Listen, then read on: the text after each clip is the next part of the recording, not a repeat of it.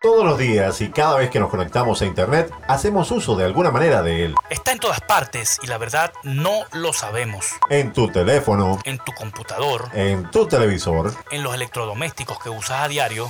en los que usan computadoras microprocesadores, ojo. Ok, es omnipresente.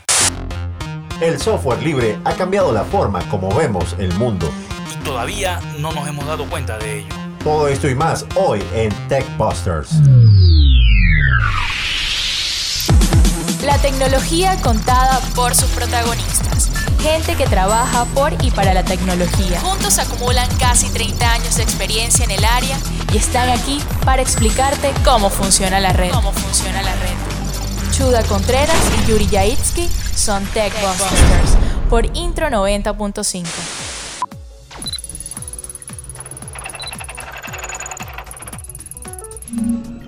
Hola, bienvenidos a TechBuster, el programa que te muestra la tecnología en un sentido técnico, social y humano. Donde buscamos la información y la hacemos más digerible para que puedas entenderla. Somos Chuda Contreras y Yuri Yaitsky.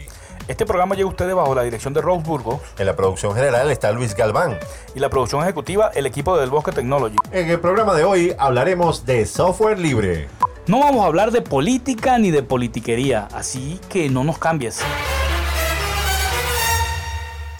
Ok, hablaremos de software libre. Mucha gente no sabe que usa software libre a diario, Está en todas partes, como ya lo mencionamos. porque hasta calientas la comida usando software libre. El software libre es aquel software que permite a los usuarios la libertad De usar, de estudiar de modificar, y hacer copias para tus amigos. Te queremos, Richard.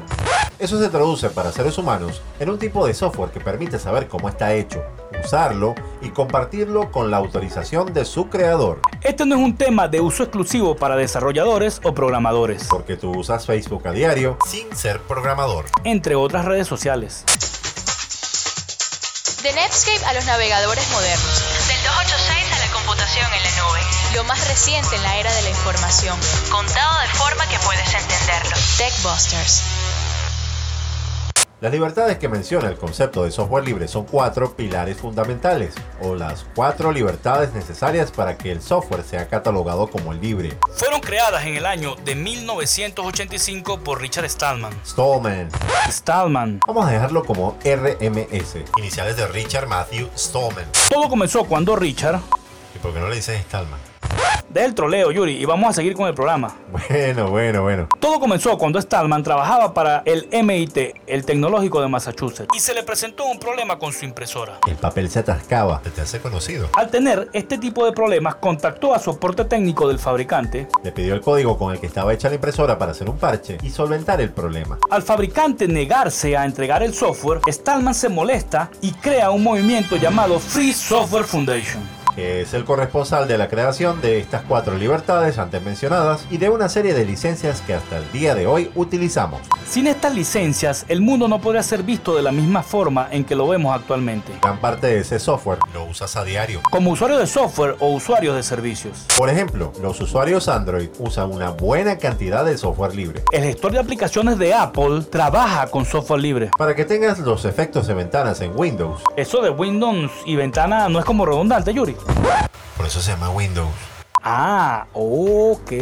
Para lograr el efecto de ventanas, Microsoft se vio forzado a comprar una empresa de software libre. La primera tienda de aplicaciones funciona con una licencia libre. Esto permitió que muchas marcas y fabricantes de software pudiesen tener su propia tienda de aplicaciones. El software libre permite que la innovación logre atacar otras tecnologías y mercados con más rapidez que si tuviera código cerrado o con licencia de copyright. ¿Está diciendo que el copyright es malo? Pon cara de Willy Wonka mientras te digo que sí. Cuéntame más. El software libre permite que iniciativas propias tomen vida. Sigo sin entender. Imagina por un momento que quieres teletransportar cotufas por internet.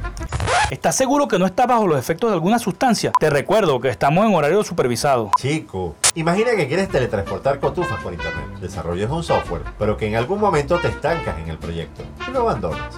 Si publicas el código, alguien más puede colaborar contigo, avanzar en el proyecto y hasta ponerlo en marcha. Sin licencias libres no sería posible. Y todos comeríamos cotufas por internet. TechBusters. Una descarga de información. Cuando empresas grandes comenzaron a apostar por el software libre, Gracias a ello puedes usar Facebook, puedes dártela de filósofo en Twitter, puedes publicar tus selfies en Instagram, grabar tus videos locos en Snapchat, puedes buscar enanas suecas pelirrojas tatuadas en Tumblr, puedes chancear en Tinder, pagar con la tarjeta de crédito, hacer compras en tiendas en línea, consultar y pagar servicios, usar correo electrónico usar el GPS. y hasta hacer videoconferencias. La mayoría de los servidores en el mundo usan software libre. Esto se hace porque es confiable, seguro y principalmente estable. Ello garantiza la confiabilidad de la gente y permite que las empresas no pierdan dinero.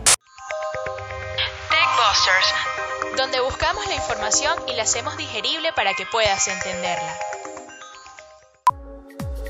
Muchas de las películas que vemos a diario están hechas con software libre. El carro de Google y los vehículos Tesla funcionan con este tipo de software. El núcleo de los navegadores que usamos para ver páginas web también utilizan software libre. Este tipo de cambios y transformaciones es positivo y a la vez negativo. Al generarse nuevas tecnologías en innovación, con este tipo de libertades se van creando nuevos estándares, que al tener licencias libres todos están facultados para usar, estudiar, modificar y o distribuir, haciendo que las tecnologías no avancen tan rápido. Porque eso atenta contra el modelo de negocio. Así que los fanáticos de Apple les tengo una noticia. El difunto les mintió.